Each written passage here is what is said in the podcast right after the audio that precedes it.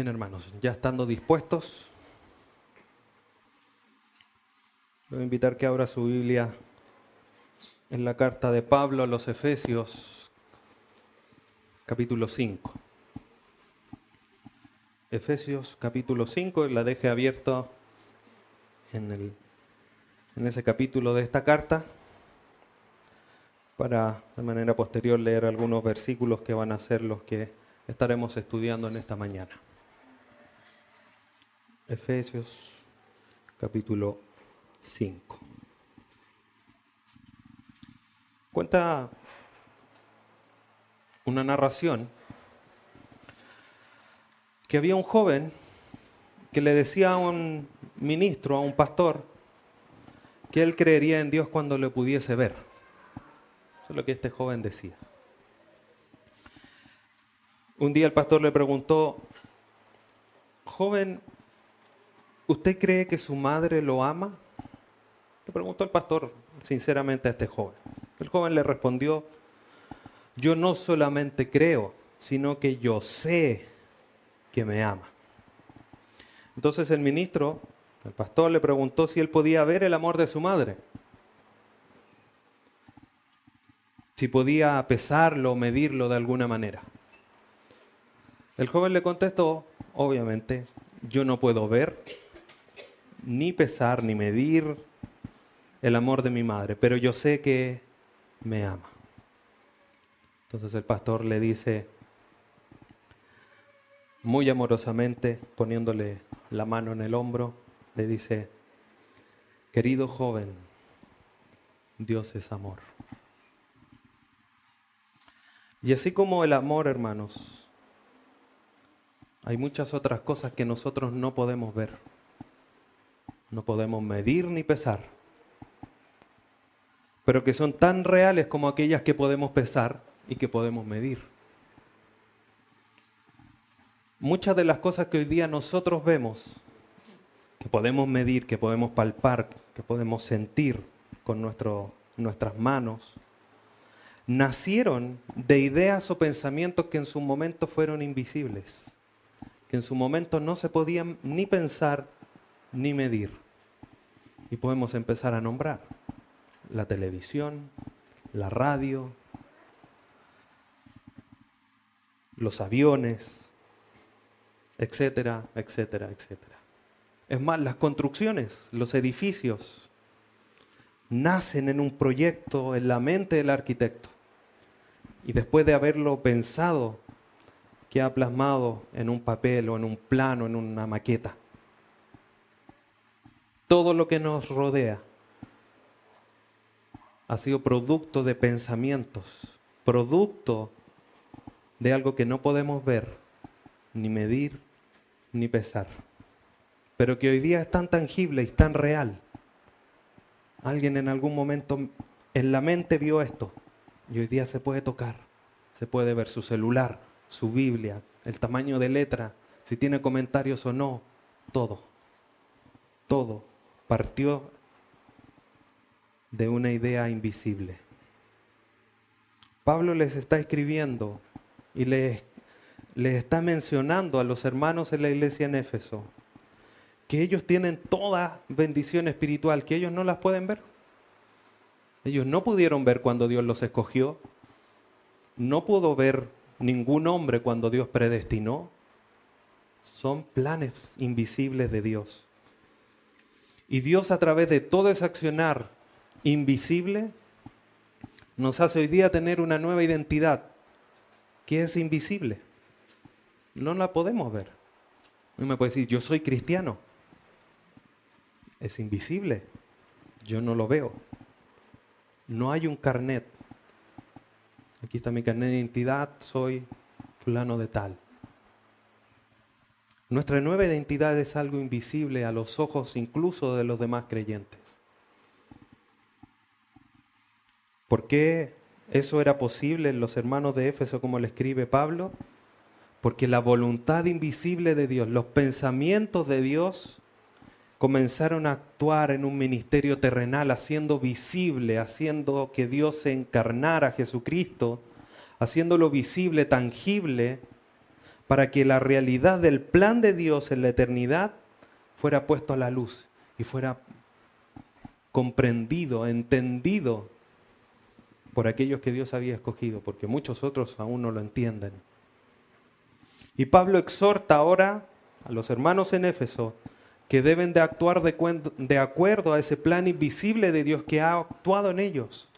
Tal cual como el pensamiento del hombre diseñó un celular, un auto, y se hizo visible, tangible y útil, nuestra vida que, plan, que parte del plan invisible de Dios, hoy día tiene que hacerse real, tiene que hacerse tangible, medible, pesable la realidad de nuestra vida cotidiana. Eso es lo que hoy día nosotros debemos comprender. Hemos sido hechos nuevas criaturas, traídos desde las tinieblas a su luz admirable, como dice Pedro, a través del plan invisible de Dios para que nuestra conducta hoy día sea visible, visiblemente cambiada y transformada por ese plan de Dios en nuestra vida. Tal cual como la radio, la televisión, etcétera, etcétera. Hoy día nosotros como creyentes debemos reflejar el plan invisible, el propósito invisible de Dios, la luz inaccesible de Dios que llegó a nosotros debemos reflejarla y debemos hacerla una realidad en nuestra vida. Por lo tanto, hoy día veremos, hermanos, dos principios que deben regular nuestro comportamiento como hijos de luz para glorificar y mostrar a Dios en el mundo. Repito, veremos dos principios que deben regular nuestro comportamiento como hijos de luz. ¿Para qué? Para glorificar y mostrar a Dios en el mundo. ¿Cuáles son estos dos principios? No asuman la posición de las tinieblas y no participen en la posición de las tinieblas. No asuman y no participen en la posición de las tinieblas. Y el texto que vamos a utilizar para ver estos dos principios, justamente en Efesios 5, versículos 7 al 14.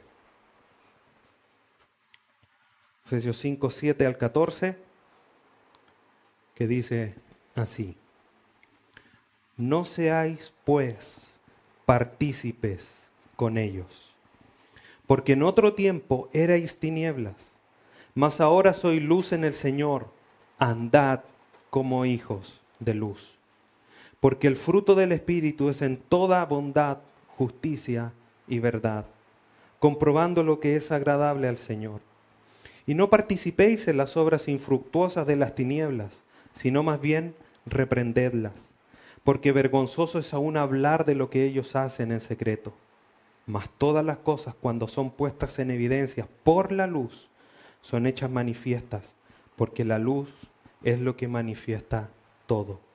Por lo cual dice, despiértate tú que duermes y levántate de los muertos y te alumbrará Cristo. El título del sermón del día de hoy es Compórtense como hijos de luz. Compórtense como hijos de luz. Vamos al versículo 7 para comenzar a ver estos principios que deben regular nuestro comportamiento. Primer principio, no asuman la posición de las tinieblas. Versículos 7 y 8 parte diciendo el apóstol, no seáis pues partícipes con ellos, porque en otro tiempo erais tinieblas, mas ahora soy luz en el Señor andad como hijos de luz. Pablo aquí está haciendo a los hermanos en Éfeso y hoy día, como lo he dicho en otras ocasiones, el llamado es para nosotros. Iglesia desde las Escrituras Santiago. Un llamado fuerte y categórico. ¿Cuál es ese llamado? No seáis, no sean. No es lo mismo que no se hagan. ¿Qué significa en el griego? No asuman una posición, no lleguen a ser o no sean copartícipes con ellos. Ya vamos a ver quiénes son ellos. En la vida del creyente, hermanos, no hay espacio para que el creyente tenga un comportamiento semejante a los pecadores, que es lo que de alguna manera Pablo le está diciendo. No sean como ellos, no se no tomen una posición como ellos. ¿Tú eres arquero? Sí. Entonces, ¿qué haces? Como si estuvieras siendo un delantero. Si eres un arquero, no tomes la posición de arquero. ¿Tú eres cajero? Entonces no andes en la bodega, tu lugar, tu posición. No te hagas bodeguero si eres cajero. Y así. Si nosotros somos hijos de Dios con una nueva identidad, hijos de luz, como lo vamos a ver, ¿por qué tomamos la posición como si fuésemos hijos de tinieblas? Eso es lo que Pablo les está diciendo. No se hagan, no tomen una posición que ustedes no tienen. Ustedes no son tinieblas. Y va a dar las razones después. Y las ha nombrado a lo largo de los capítulos anteriores. No hay espacio en nosotros, hermanos, para comportarnos como los incrédulos. Eso es una incongruencia gigante. ¿Nunca ha visto un barco volar como los aviones? Sí, incongruente. El barco no vuela. El barco navega por el mar. y el barco tampoco está queriendo, ay, sí quiero ir al aeropuerto. No, en el puerto, en la orilla del mar. Ahí es donde está.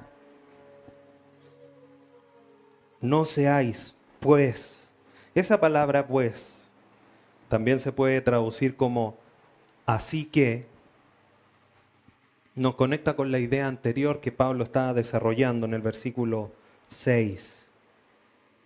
¿Qué dice el versículo 6? Nadie os engañe con palabras vanas, porque por estas cosas viene la ira de Dios sobre los hijos de desobediencia. Como que Pablo les dijera, Así que no seáis partícipes con ellos. ¿Por qué? Porque la ira está sobre los hijos de desobediencia. Ustedes ya no están puestos para la ira de Dios.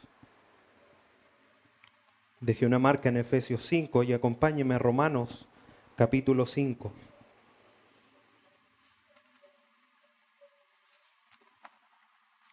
Versículo 9.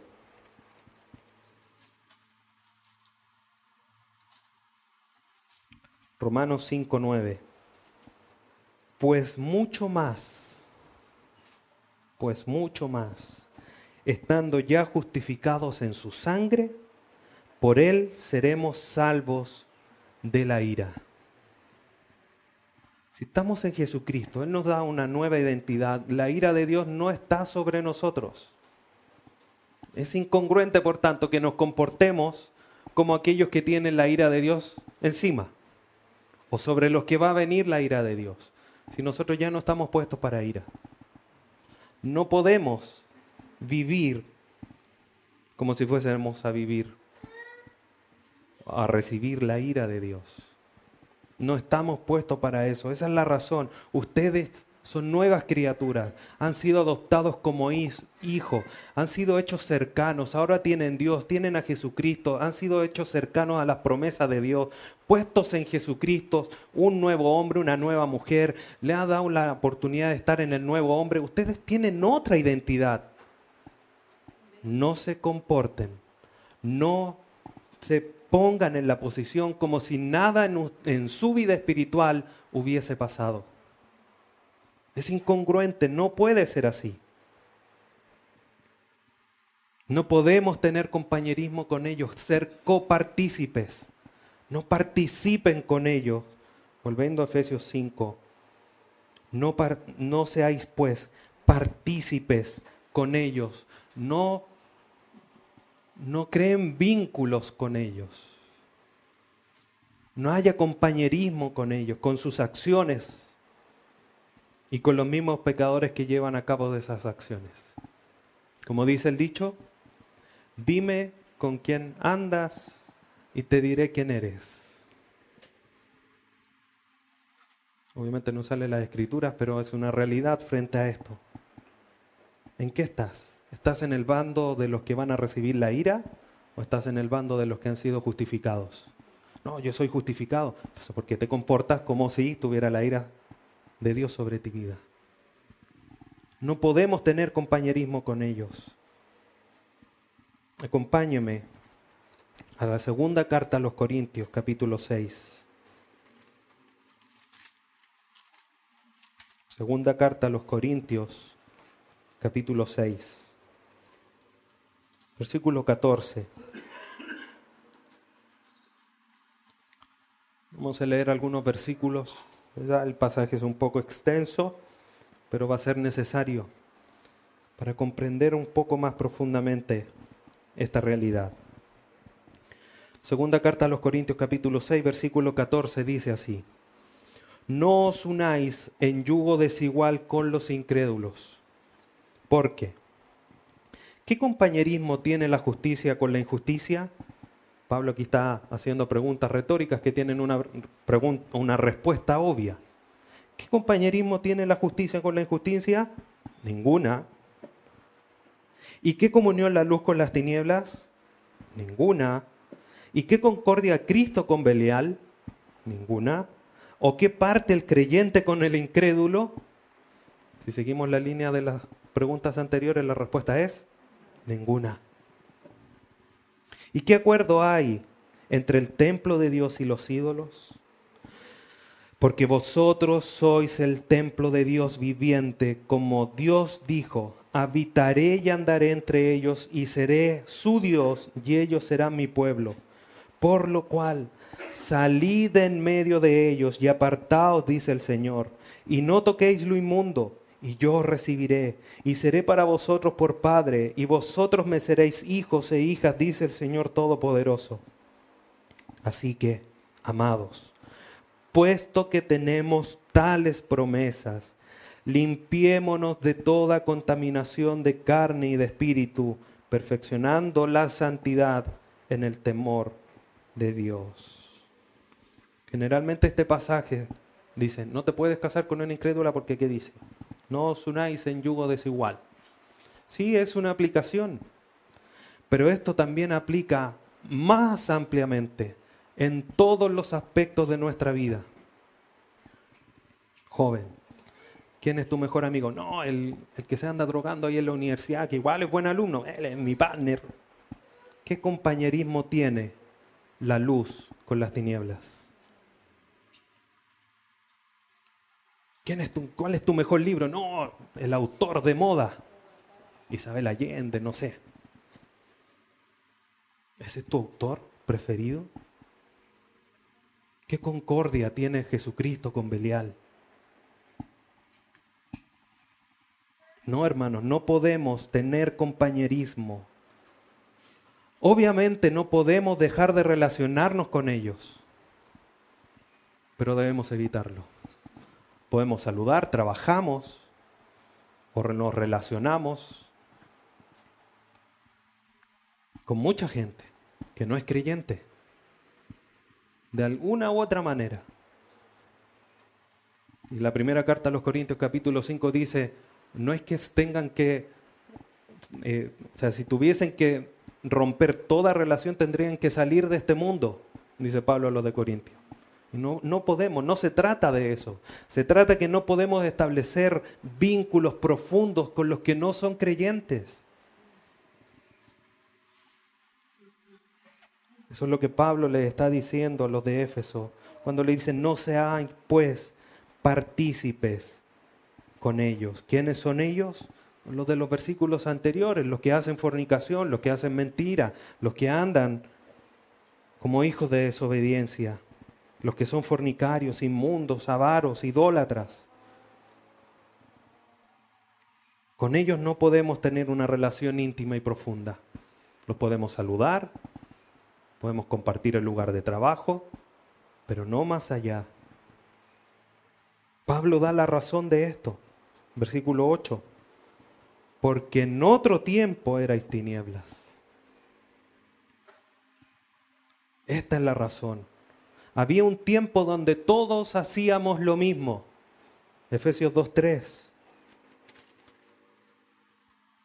Entre los cuales también todos nosotros vivimos en otro tiempo, en los deseos de nuestra carne, haciendo la voluntad de la carne y de los pensamientos, y éramos por naturaleza hijos de ira, lo mismo que los demás. Pablo recalca esta idea. Antes, en otro tiempo, hijos de ira, hijos de oscuridad, hijos de desobediencia. Era un tiempo distinto. Ahora es otro tiempo, ese es un tiempo pasado. Hoy día nosotros tenemos una nueva identidad. Y el problema que había antes era serio, porque no es que hacíamos algo o teníamos algo. El problema era que éramos tiniebla. Como dice el versículo de Efesios 2.3, por naturaleza nuestra esencia era ser hijos de ira. Lo llevábamos, como decimos, en la piel. No era algo que nos poníamos o nos sacábamos. Pero la acción de Dios, todas estas bendiciones espirituales, su eh, elección, su predestinación, su redención, su perdón de pecados, su sello, el Espíritu Santo, hacernos herederos, ha hecho todo eso atrás, enterrado al fondo del mar. Un tiempo pasado, antiguo, hoy día la realidad es que ya no somos oscuridad. En otro tiempo erais tiniebla, mas ahora sois luz, no por ustedes, no por sus capacidades, no porque sean lo que sean, sino son luz, como dice el versículo 8, en el Señor. Pablo ha repetido esta frase o algunas similares, en Cristo, en el Señor, muchas veces durante los primeros cuatro capítulos. Nosotros somos algo por la gracia de Dios, porque Él nos puso en Él. Y por eso hoy día somos nosotros hijos de Dios. Y podemos ser hijos de luz o ser luz. Segunda carta de Pedro, capítulo 2, dice, para que anunciéis las virtudes de aquel que los llamó de las tinieblas a su luz admirable ya no... las tinieblas son tan cobardes, hermano, tan cobardes. ¿Por qué está diciendo eso? Prenda una luz, ¿dónde quedan las tinieblas? Salen huyendo, se esconden las tinieblas, desaparecen. Nosotros ya no estamos en tinieblas, nos traspasó Dios de las tinieblas a su luz admirable. Cuando andamos oscuros en la casa y se corta la luz a medianoche, no hay luz en ningún lado, andamos a tentones, algo nos acordamos dónde están los muebles, y cuando llega la luz dice, ah, llegó la luz. Si esa sensación tan ínfima de cuando vuelve la luz después de un largo rato, o vamos pasando en una caverna, no sé, y al final vemos, ya está la luz, hoy qué bueno, la luz esa sensación tan ínfima que nos trae tanta paz y tranquilidad, multiplíquela por la eternidad de pasar de las tinieblas espirituales a la luz admirable de Dios. Es incongruente, por tanto, si nosotros vemos una luz al final y estoy aquí no puedo hacer nada porque no veo, decir, no, me quedo aquí, sabiendo que la luz está allá. Yo voy a la luz, Ya no somos oscuridad. Ya no hacemos las mismas obras. Nuestras obras deben ser distintas porque así lo planeó Dios, para que anduviésemos en ella, dice Efesios 2.10. Nuestra luz hoy día es el Señor, quien nos compró en la cruz del Calvario con su sangre. Juan capítulo 8, versículo 12.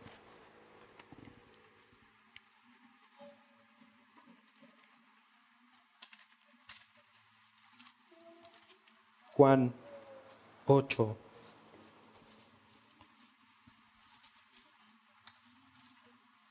Versículo 12. Dice así, otra vez Jesús les habló diciendo, yo soy la luz del mundo. El que me sigue no andará en tinieblas, sino que tendrá la luz de la vida.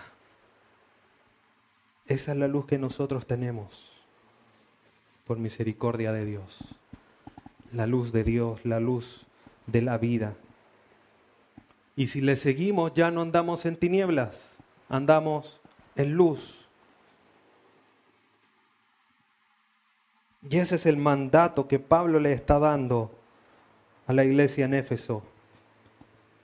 Porque en otro tiempo erais tinieblas, mas ahora soy luz en el Señor. Andad, compórtense como hijos de luz. Es incongruente que siendo hijos de luz se comporten como si fueran hijos de tinieblas. No seáis pues partícipes con ellos.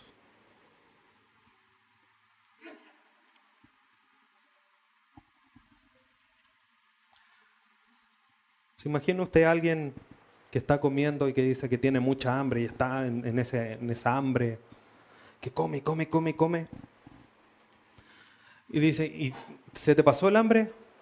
Sí, y sigue comiendo, comiendo, comiendo, comiendo. Sí, pero si se le pasó el hambre.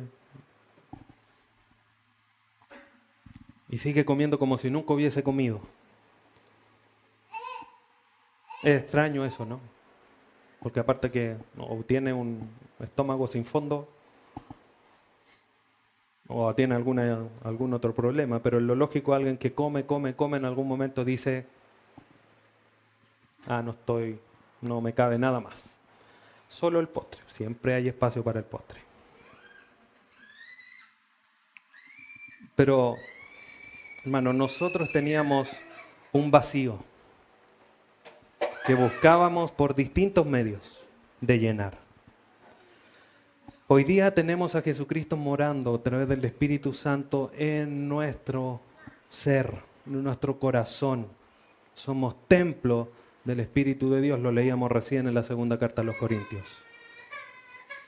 Si tenemos esta llenura viviendo al Espíritu Santo, a la deidad de Dios en nuestros corazones, satisfechos por Jesucristo, no es incongruente. Aquel como que come, come, come, te saciate sí, pero sigue comiendo. No es igual de incongruente que si tenemos a Jesucristo, al Espíritu Santo morando en nosotros, nos sigamos comportando como hijos de Satanás. ¿Te das cuenta de lo incongruente que es? De lo sin sentido, de lo vano sin propósito, que es comportarse como si el Espíritu Santo no estuviese en tu corazón. Aquí puede saltar a que no, es que yo soy un creyente infiltrado en las huestes de maldad. Bueno, no existe eso. La única manera de echar fuera las tinieblas no es ponerle más tinieblas a las tinieblas, sino que llevando la luz a las tinieblas. Estamos desarrollando el primer principio, no asuman la posición de las tinieblas. Pablo en el versículo 9 les sigue reforzando la idea de que ellos tienen una nueva identidad. Versículos 9 y 10. Porque el fruto del Espíritu es en toda bondad, justicia y verdad, comprobando lo que es agradable al Señor. Pablo hace aquí un paréntesis en el versículo 9 y le entrega una razón más. Ustedes tienen una nueva identidad. Tienen que comportarse como ella. Porque antes era tiniebla, ahora no son tiniebla. Pero además, porque el fruto del Espíritu que vive en ustedes no es solamente hacer cosas, sino que tiene que ver con demostrar, con mostrar nuevas virtudes, virtudes divinas, que de, algún, de una otra manera el que no tiene el Espíritu Santo en su corazón no puede demostrar, porque no tiene el Espíritu Santo. Es como que Pablo baja un escalón más en la profundidad de querer explicarle a los de Éfeso, ustedes deben comportarse como hijos de luz y se los quiere ejemplificar aún más profundamente. No solamente se trata de andar como hijos de luz con no juntarse o no compartir o no coparticipar con cierto grupo de personas.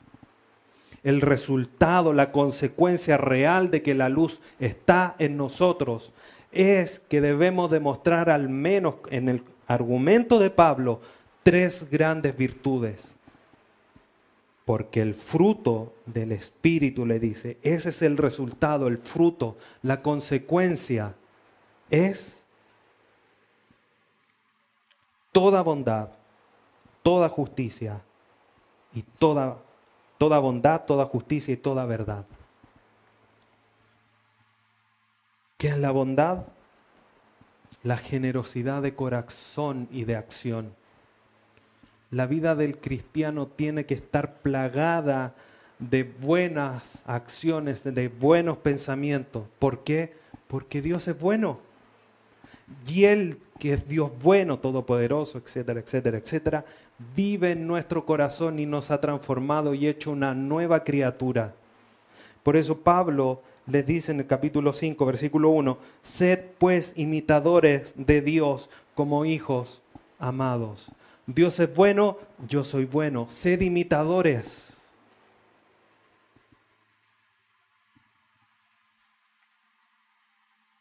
Debe estar la bondad presente en nuestras acciones.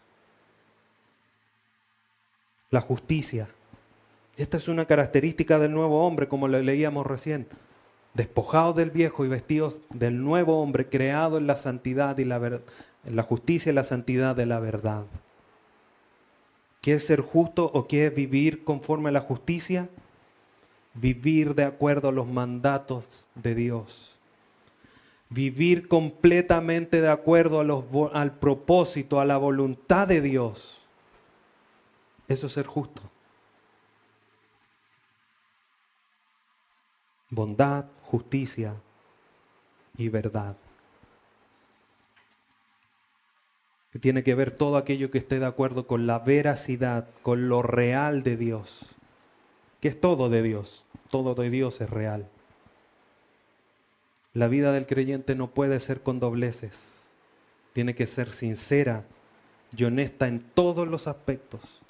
Todos los aspectos.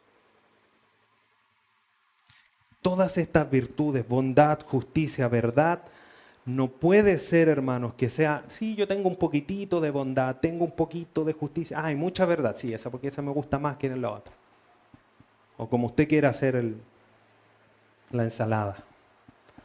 No, hermanos. Pablo es categórico, en decir, porque el fruto del Espíritu es en toda, y esa palabra toda suma a todas, o se, se relaciona con todas las virtudes, porque es femenino, toda. Y todas las otras virtudes son femeninas, por lo tanto, involucra a cada una. Por eso leí toda verdad, o toda bondad, toda justicia, toda verdad. La totalidad de estas virtudes tiene que estar en todos los aspectos de nuestra vida. No un poquitito. No, es que a mí el doctor me dijo que mucha bondad no era buena para mi salud, me ponía hipertenso. No. Toda bondad, toda justicia, toda verdad deben estar presentes en todos los aspectos de nuestra vida y en cualquier circunstancia de nuestra vida. Cualquier presión, cualquier situación, por lo diversa que sean, no nos da la facultad de decirle, Señor, sí, Señor, yo es que, mira, a mí cuando se me acaba la benzina del auto, la verdad es que la justicia y la bondad se me quedan en la casa. No. En cualquier circunstancia, cualquier circunstancia, deben ser manifestadas estas virtudes. Bondad, justicia y verdad. Tienen que estar presentes estas tres. Pablo en el versículo 10 dice, comprobando lo que es agradable al Señor. Lo anterior fue un, paréntesis que Pablo introdujo para profundizar la idea de andar como hijos de luz. El andar como hijos de luz tiene que ser además comprobando lo que es agradable al Señor, evaluando lo que es agradable al Señor. El cristiano debe vivir una vida de autoevaluación continua y permanente. No porque hoy seré salvo, no seré salvo, no. Pero para ver si estoy haciendo lo agradable delante de los ojos de Dios. En todos los aspectos de la vida. ¿Para qué? Para que sea agradable al Señor. Acompáñame a la segunda carta a los Corintios capítulo 5.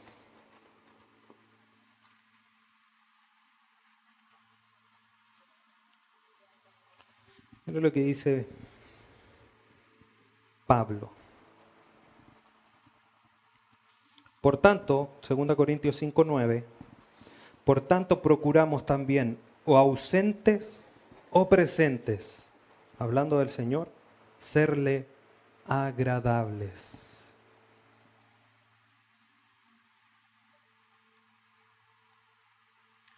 ¿Qué significa eso?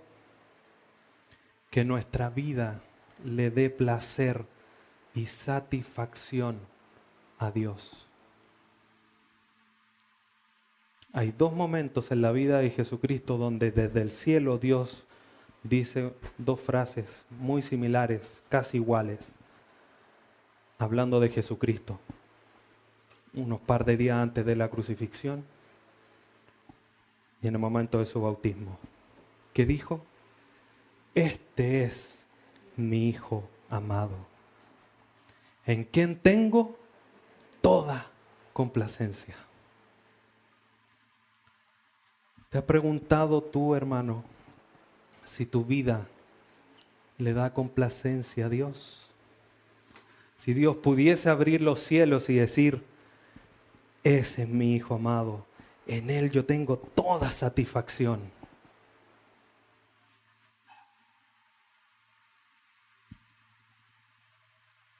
Esa es la vida de quienes andan en luz, buscando ser agradable a Dios. No a mi hermano, no mirando, no evaluando la vida personal en función de mi hermano que está más cerca, del que está más lejos, del pastor, del pastor que está en el sur. No. Esta es la regla. Quiero serle agradable a Dios. No miro para el lado. Ay, sí, es que yo quiero ser como MacArthur. O John Piper, es que me encantan ellos, cómo predican, cómo enseñan. Yo quiero ser como Cristo. Porque ese es el propósito de Dios. Romanos 8. Ese es el propósito de Dios para nuestra vida. Y para poder ser semejante a Cristo no tengo que mirar para el lado, tengo que mirar para arriba a través de las escrituras. Esto es lo que tiene que medirme a mí. Con esto yo me mido. Este, este es mi espejo. No hablando mentira, Señor, tengo que dejar la mentira.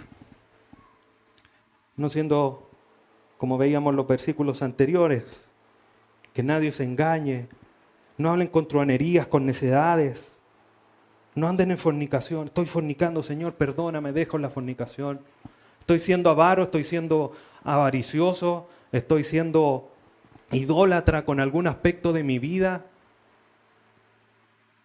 Esto es, este es el espejo.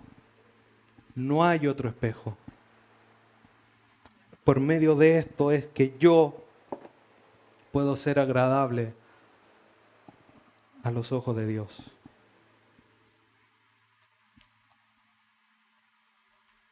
¿Te sientes motivado, hermano, a vivir una vida agradable a los ojos de Dios? ¿Considera que esto es relevante para tu vida? Si no llegase a ser relevante para tu vida, por favor, hermano, mira la cruz del Calvario.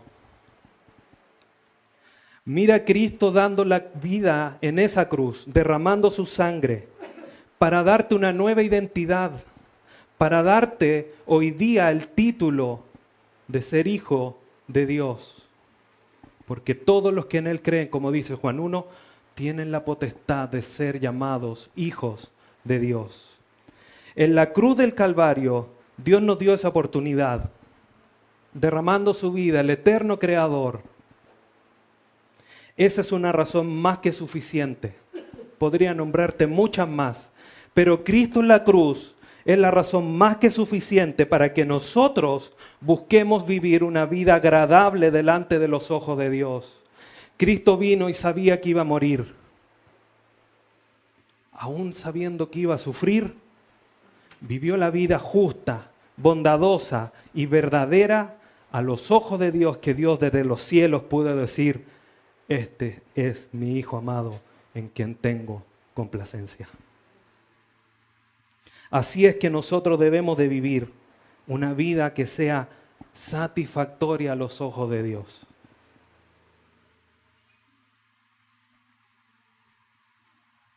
Siendo y buscando la santificación, porque es la voluntad de Dios para nuestras vidas.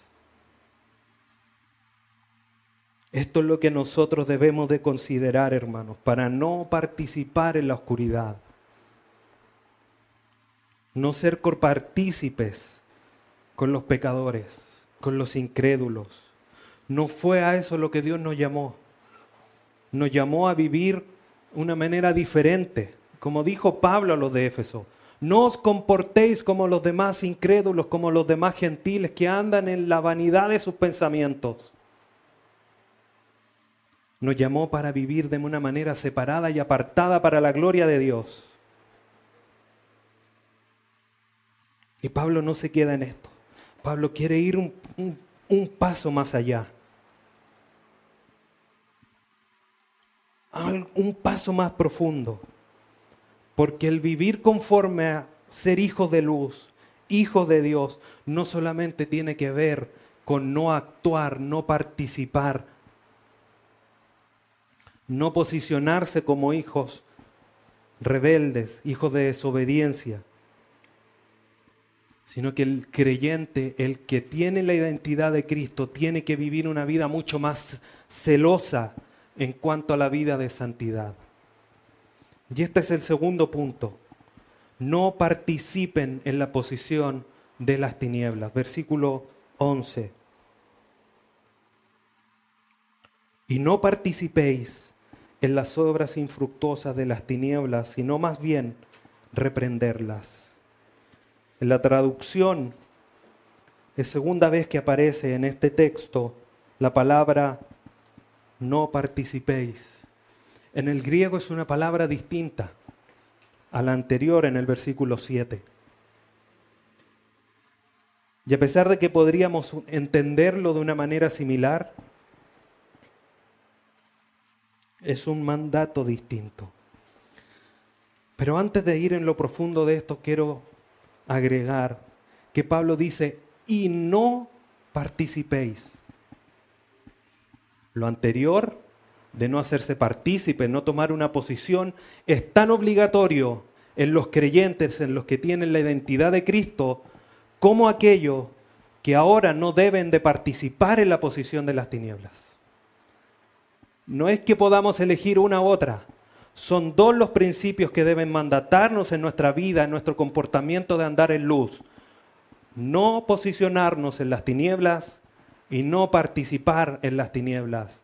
Van de la mano, son juntas, inseparables en la vida del creyente. ¿Qué es lo que Pablo quiere decir en esta ocasión con no participéis en las obras infructuosas de las tinieblas, Pablo manda quizás algo similar a lo anterior, como les decía, pero en este pasaje lo que Pablo está diciendo es que no sean partícipes. Lo otro era hacerse semejante, semejante, como tomar la misma naturaleza. Lo que quiere decir aquí es que no sean partícipes, no, no estén en lo mismo. No sé si logro explicarme con la diferencia. En el desarrollo quizás se va a alumbrar un poquitito más esto. ¿Qué es lo que quiere decir Pablo aquí? No participen, no estén tomando alguna participación. Es como un poco lo que dice eh, Juan en su segunda tercera carta, no recuerdo, cuando les dice que aquellos que llevan un mensaje distinto, ni siquiera les des un vaso de agua o no le digáis bienvenidos, porque estás participando, le estás ayudando que proclamen el falso evangelio. No le des agua, no los hospedes. No es que nos estemos haciendo como ellos, pero estamos participando con ellos. Eso es lo que Pablo se está refiriendo aquí. No sean partícipes con ellos, no colaboren con ellos. A lo mejor no toman la posición, pero tampoco traten de, de facilitarles la pega, por decirlo así. Pablo dice, no participen en las obras infructuosas de las tinieblas.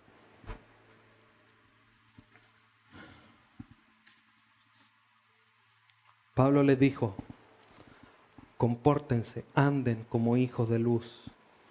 Y les dijo los frutos. Los hijos de luz tienen frutos, tienen consecuencias. ¿Cuáles consecuencias? Bondad, justicia, verdad. Los hijos de tinieblas, su vida son infructuosas. No tienen consecuencias visibles, no tienen consecuencias eternas. Para bien, porque tienen consecuencias eternas obviamente para condenación, pero finalmente no tienen ningún provecho la vida de los que andan en tiniebla. Aún más incongruente y lógico es que un creyente se comporte como hijo de tiniebla, siendo que esa vida es infructuosa. No participen, porque la vida de los que están en tinieblas, los que son incrédulos, los que andan en pecado, no produce nada beneficioso. Es lógico comportarse como ellos. Los que tienen frutos positivos, frutos de provecho, son los que andan en luz. Que por misericordia de Dios somos nosotros. Juan 15, 8 dice, y en esto es glorificado mi Padre, que ustedes lleven mucho fruto. ¿Para qué vives una vida en las tinieblas si es infructuosa y si no da fruto no estás glorificando a Dios? Si has sido puesto para glorificar a Dios, tres veces repite Pablo en el capítulo 1 de Efesios, para alabanza de la gloria de su gracia, para alabanza de su gloria, para alabanza de su gloria, para eso fuimos salvos. Para eso Dios nos dio una nueva identidad, para que su nombre sea glorificado.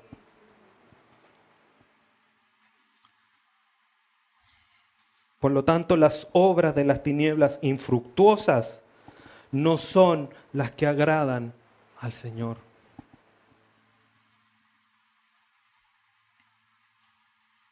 El creyente no debe involucrarse en tales acciones sin fruto, sino que tiene que hacer reprenderlas.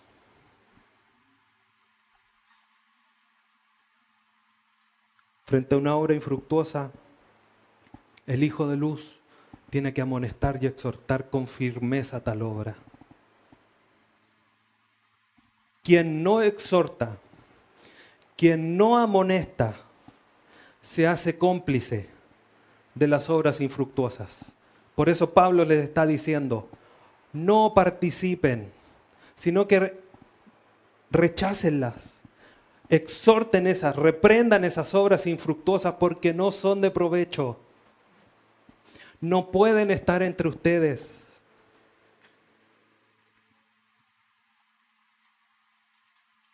El creyente, con la autoridad de las escrituras y actuando en amor,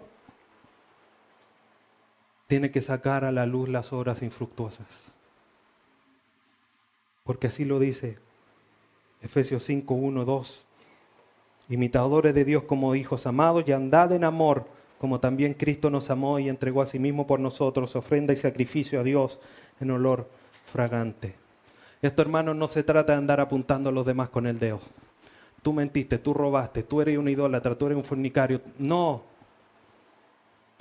Porque como se ha dicho otras veces, cuando tú apuntas con el dedo, hay tres que te están apuntando a ti. Y si hoy día tú no eres fornicario, hoy día tú no eres un mentiroso, hoy día tú no eres un idólatra o un avaro, es por la gracia de Dios. No por tus capacidades, no porque seas más lindo, no porque tengas estudio universitario o no los tengas, sino que es por la gracia de Dios, con humildad, con amor, pero con la firmeza de las escrituras, decir, hermano, estás equivocado.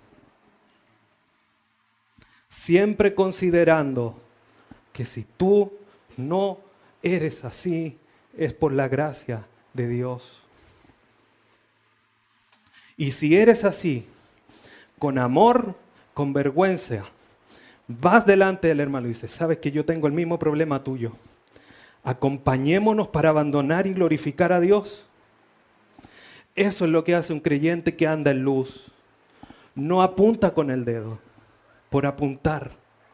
Por eso Jesucristo dijo, el que ve la paja en el ojo ajeno, primero mire la viga que tiene en el de él. Primero me autovalúo yo.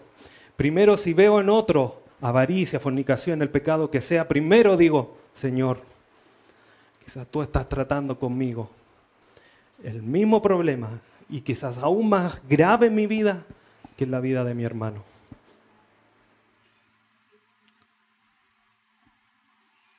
Y quien has exhortado. Con amor, con humildad, con mansedumbre, con dominio propio, con amor, con agradecimiento, le dice, gracias hermano por tus palabras. Y no levantar el escudo porque es con la luz que nos vamos purificando. Por eso Jesucristo, capítulo 17 de Juan, le dice, santifícalos en tu verdad, tu palabra es verdad, lámpara es a mis pies tu palabra y lumbrera a mi camino. Salmo 119. Esto es lo que nos alumbra.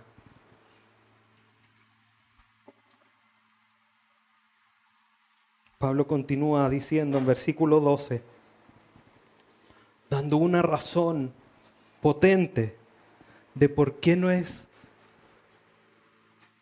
o por qué no se debe participar en las obras infructuosas, callando, guardando silencio. Versículo 12, porque vergonzoso es aún hablar de lo que ellos hacen en secreto. El solo hecho de que se nombre en medio de los creyentes las obras infructuosas de las tinieblas es vergonzoso. Es algo que afecta la reputación. ¿Cuánto más? ¿Cuánto más? Y solamente el nombrarlo es vergonzoso. Cuánto más es el hecho de practicarlo y aún más el avalarlos y no reprenderlos y sacarlos a la luz. No, no tengo nada que ver, eso no había los demás.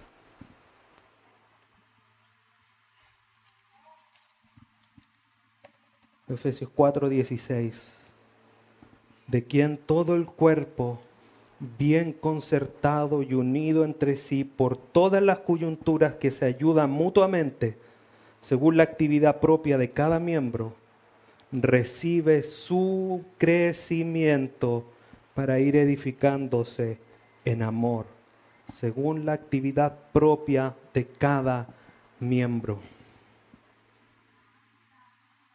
Debemos, hermanos, sacar a luz Insisto, con amor, con humildad, con mansedumbre, con la firmeza de las escrituras y considerándose a uno mismo, sacar a la luz los pecados secretos de los demás.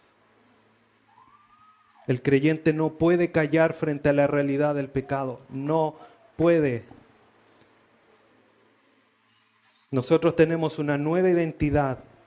Estamos en Cristo. Si lo que Él aborrece está presente, nosotros debemos también aborrecerlo. Si no, no tenemos la misma naturaleza de Dios.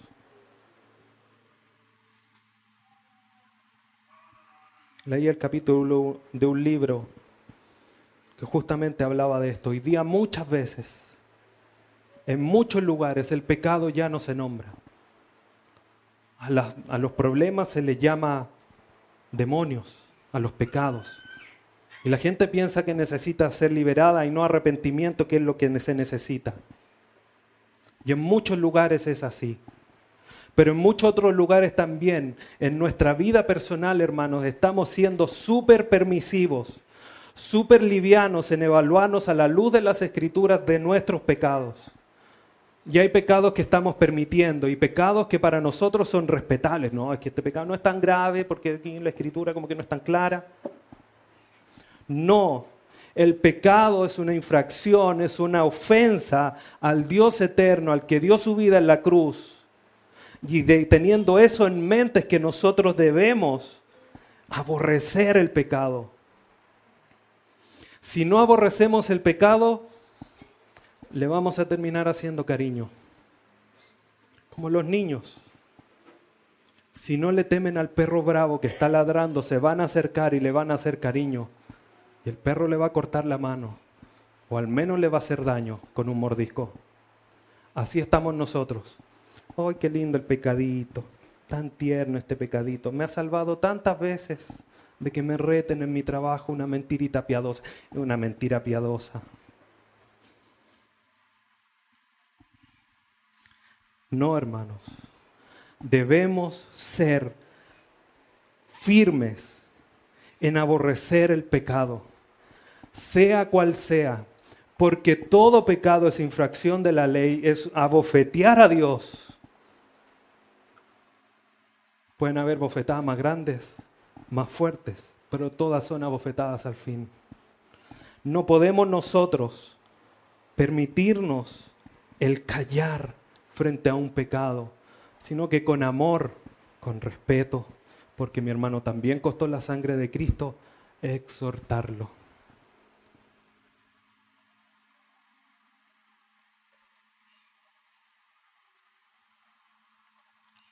Pablo agrega en el versículo 13, mas todas las cosas cuando son puestas en evidencia, por la luz son hechas manifiestas, porque la luz es, la, es lo que manifiesta todo. Acompáñeme a Juan capítulo 3, versículo 19.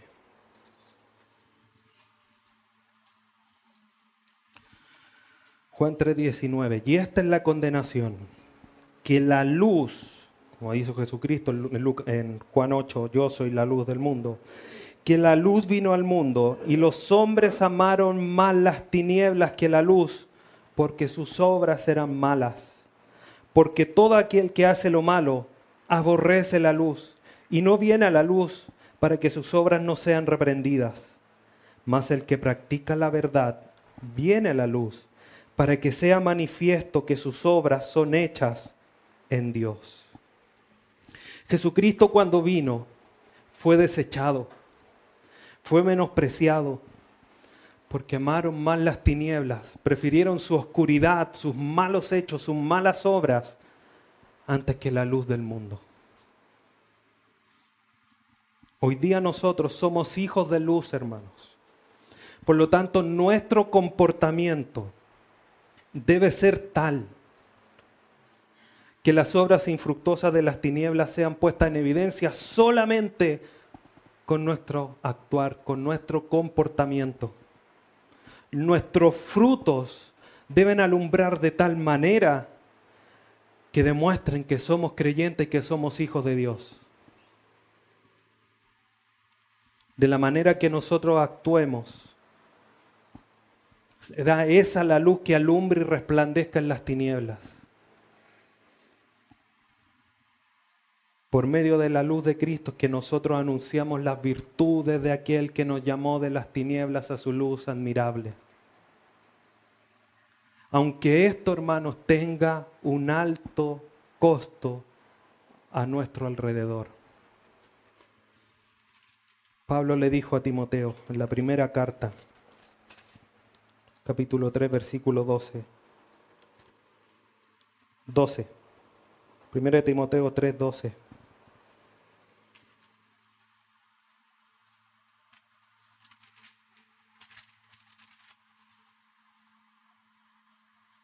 Segunda Timoteo, perdón. Segunda Timoteo 3:12.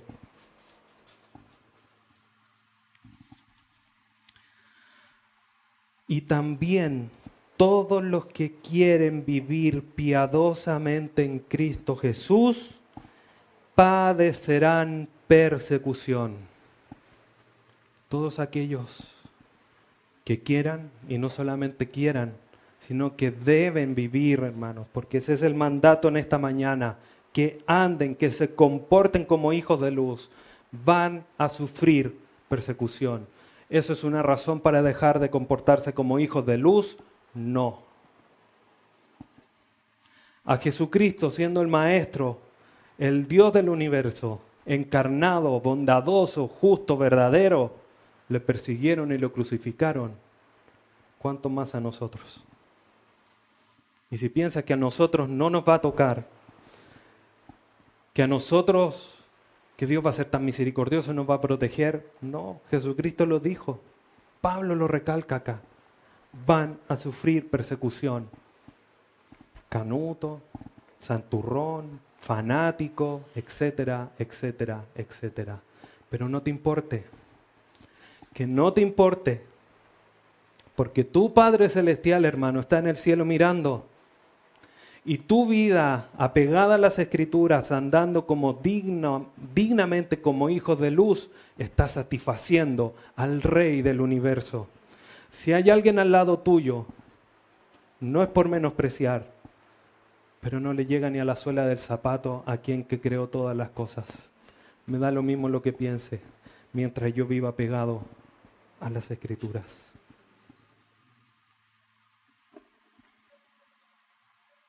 Hermano, ¿cómo estás alumbrando en tu vida?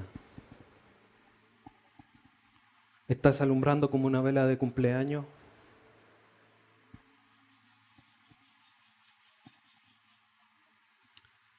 ¿Estás alumbrando como una pequeña linterna? ¿O estás alumbrando como un gran foco halógeno? Cuando hablas, ¿estás alumbrando? Cuando trabajas, ¿estás alumbrando? Cuando reprendes a otro por su pecado, ¿estás alumbrando? Debemos, hermanos, debemos nuestra vida ser un espejo tal que refleje la luz de Dios, porque somos hijos de luz. Versículo 14 para ir concluyendo. Por lo cual dice, despiértate tú que duermes y levántate de los muertos y te alumbrará Cristo. Con respecto a este versículo hay una discusión actual para saber de dónde viene esta cita. Algunos se inclinan diciendo que es una referencia a Isaías 60, versículo 1 otros dicen que es la estrofa de algún himno antiguo y que Pablo lo incluyó.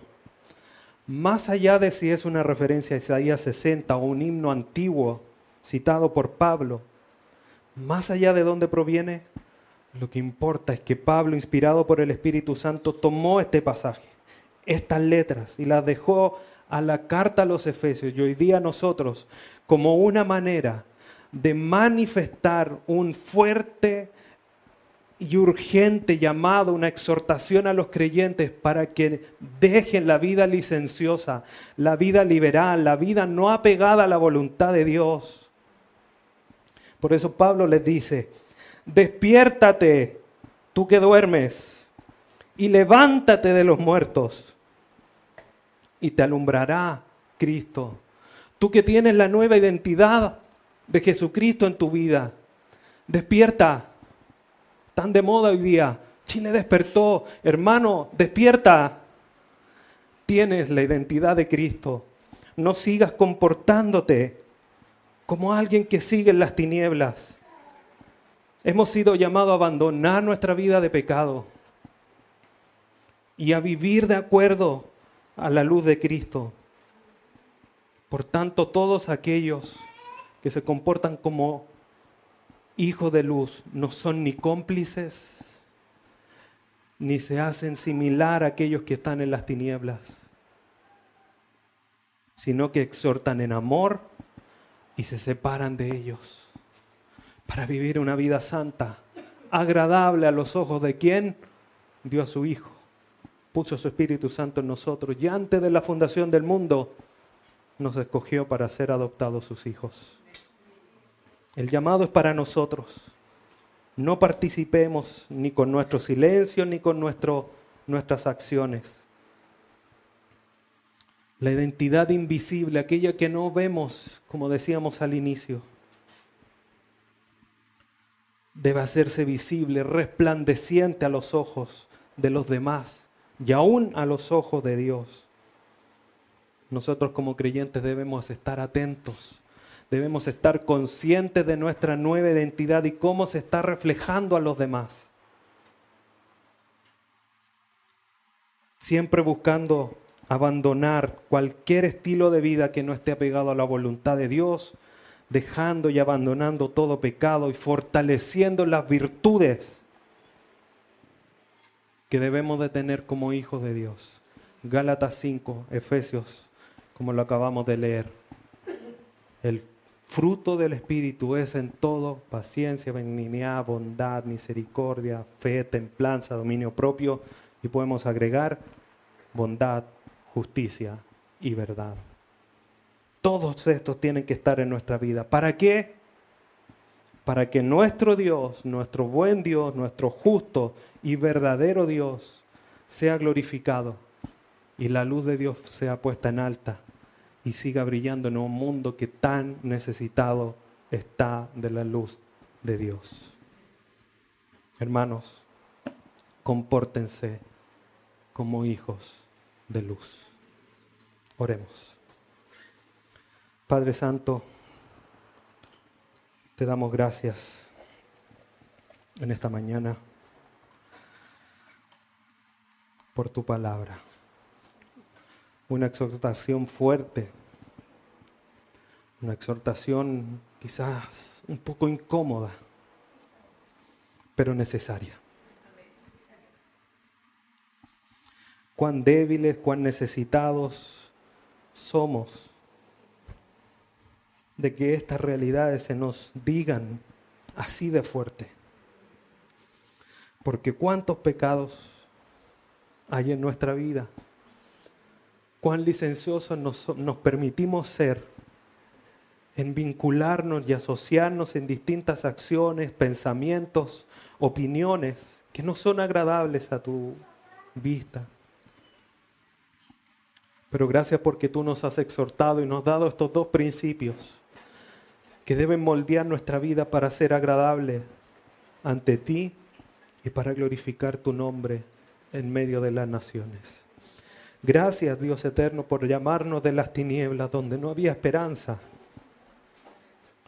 donde había oscuridad, penumbras, tristeza, dolor, a tu luz admirable en donde hay esperanza, regocijo, gozo, alegría, dicha. Ayúdanos, Señor, a tener las convicciones claras, fuertes en nuestro corazón, para poder vivir, comportarnos, andar como dignos hijos de luz que somos, no por nosotros, sino porque tu misericordia y tu gracia ha actuado en nosotros.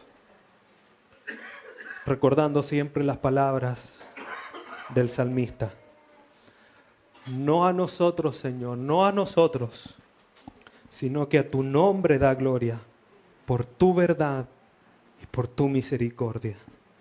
Glorifícate en nosotros, Señor.